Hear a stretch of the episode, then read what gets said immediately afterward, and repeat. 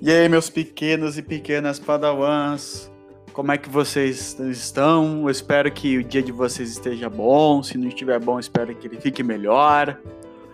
É, vamos agora dar início a mais um podcast.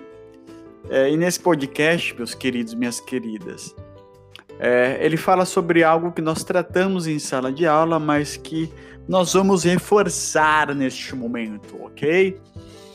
Então se assentem aí, se ajeitem na poltroninha de vocês. Você que está ouvindo aí é deitado na cama, no calor de breves, ajeite sua almofada aí, se aconchegue para ouvir eh, o professor Rodrigo agora, beleza? Então vamos lá. Gostaria de iniciar esse podcast com uma pergunta que foi feita lá em uma das nossas primeiras aulas. A pergunta é o seguinte, pequenos padawans: qual é a principal função social da escola? Hein? Eu lembro que nesse dia, na sala de aula, vocês falaram, professor, é... a gente aprende a viver. A gente aprende a viver na escola e vários outros lugares, certo? Eu quero saber a especificidade da escola. Alguém me disse assim: Ah, professor, a gente aprende Ora, mas a gente aprende também em outros lugares que não é escola. A gente aprende com o pai, com a mãe, na igreja, na rua, na internet. Às vezes desaprende, mas enfim, isso é outra questão. Qual é a especificidade da escola? Ela tem uma especificidade. Alguém disse, professor, se tornar uma pessoa melhor, se tornar cidadão. De novo, a, a escola faz parte, faz parte da escola esse processo também mas isso também a gente não realiza somente a partir da escola, certo?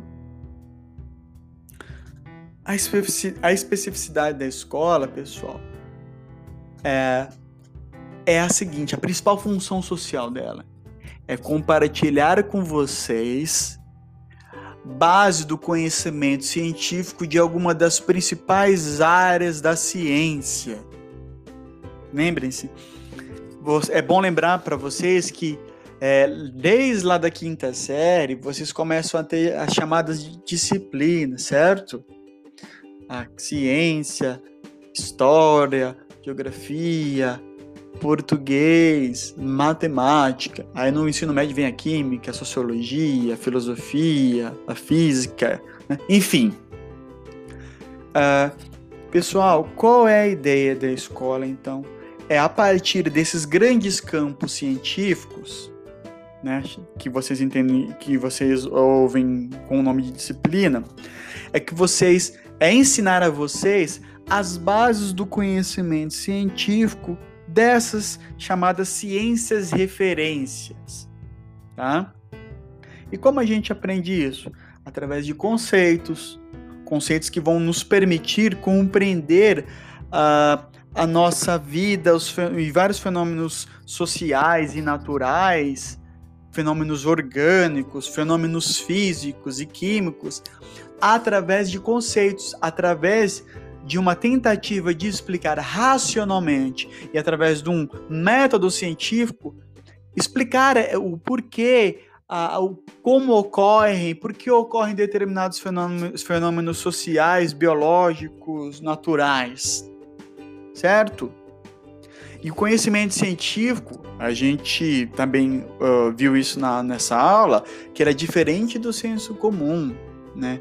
O, o conhecimento científico, ele tem que obedecer a um método científico, a um conjunto de testes, a um processo de racionalização, de sistematização do conhecimento, né? Vocês lembram do exemplo que eu sei da minha avó?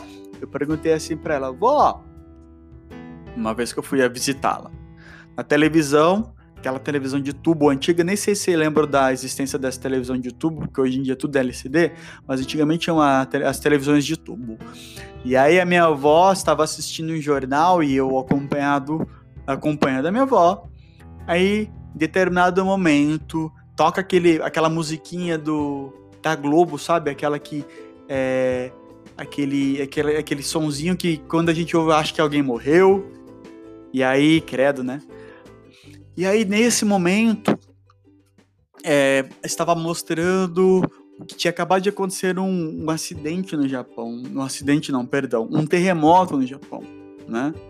o, o que ocasionou uma destruição muito grande né, para a região afetada pelo terremoto. Que eu perguntei para minha avó, vó, por que, que no Brasil não tem terremoto?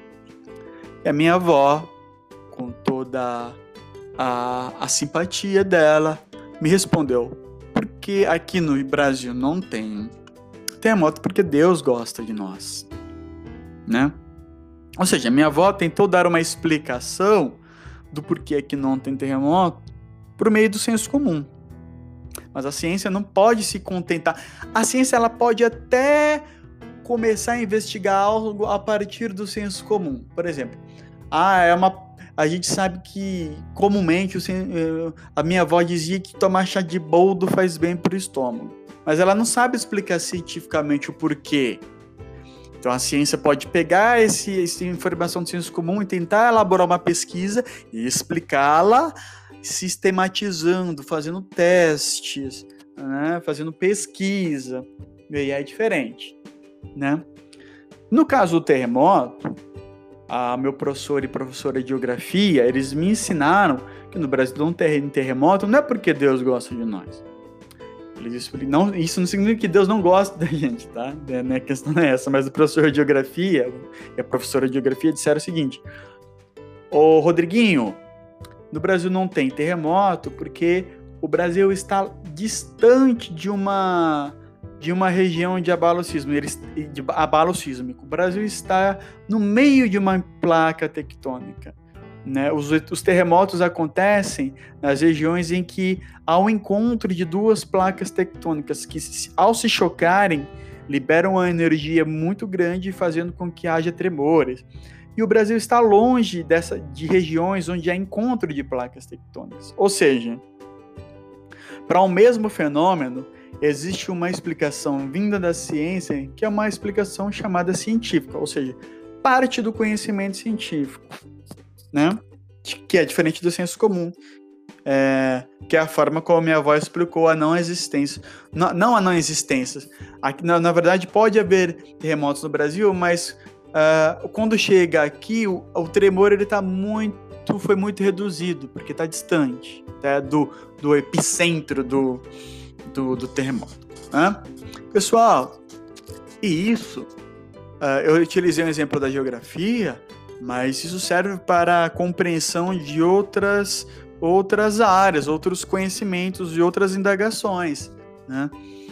Quando a gente vai fazer uma conta, quando seu amiguinho lá tá te devendo o dinheiro do lanche você comprou para ele, aí ele vai colocar, vai somando, quando você faz a soma, você está utilizando um conceito da matemática, o conceito de soma, né?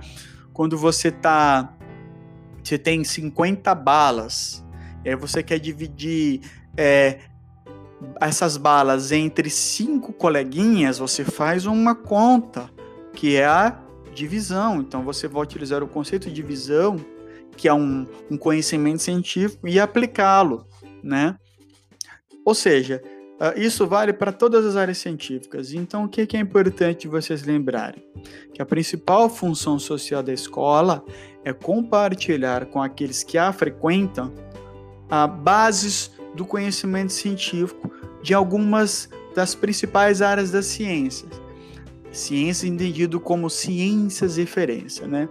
Tanto é que uh, no decorrer dos nossos três anos juntos, meus pequenos padawans, eu espero que nos próximos uh, não, não, não tenhamos que ficar de isolados, né? Mas é, a gente vai aprender nesses três anos alguns conceitos fundamentais para a ciência chamada sociologia, né? E um deles é a socialização, uma das que nós aprendemos lá nas primeiras aulas também. Mas isso é importante para vocês compreenderem. Pessoal, claro que na escola a gente aprende outros valores, a gente se apaixona, a gente tem relações afetivas, relação de raiva, tem alegria, tristeza, tem uma série de coisas, a gente fica ansioso, né? Uh, a gente sabe, aprende a dividir, aprende a compreender que o espaço coletivo ali de aprendizado não é um espaço privado, é um espaço público, então eu tenho que respeitar a dinâmica da aula quando o professor está explicando. Ou seja, você, tem que, você aprende uma série de outras coisas. A escola não é só aprender o conhecimento científico, tá bom? Mas a ensinar a nós as bases do conhecimento científico é a principal função social da escola. Tá? É esse o papel, o principal fundamento, o principal uh, elemento, o principal objetivo que ela tem enquanto instituição para a gente. Tá certo? Então eu espero que vocês tenham compreendido o porquê que vocês estão na escola há tanto tempo uh, e como a sociologia também faz parte desse conjunto de ciências entendido como ciências referências e que nós vamos aprender um pouco de sociologia, nós temos aprendido já, né? Uh, a partir de conceitos, a partir de autores que nos ajudam a compreender fenômenos, práticas e hábitos que são entendidos como sociais. Tá certo? Então, meus queridos, minhas queridas, espero que você não tenha dormido é, no meio desse podcast, tá certo? E a gente se encontra no próximo. Juízo e até mais.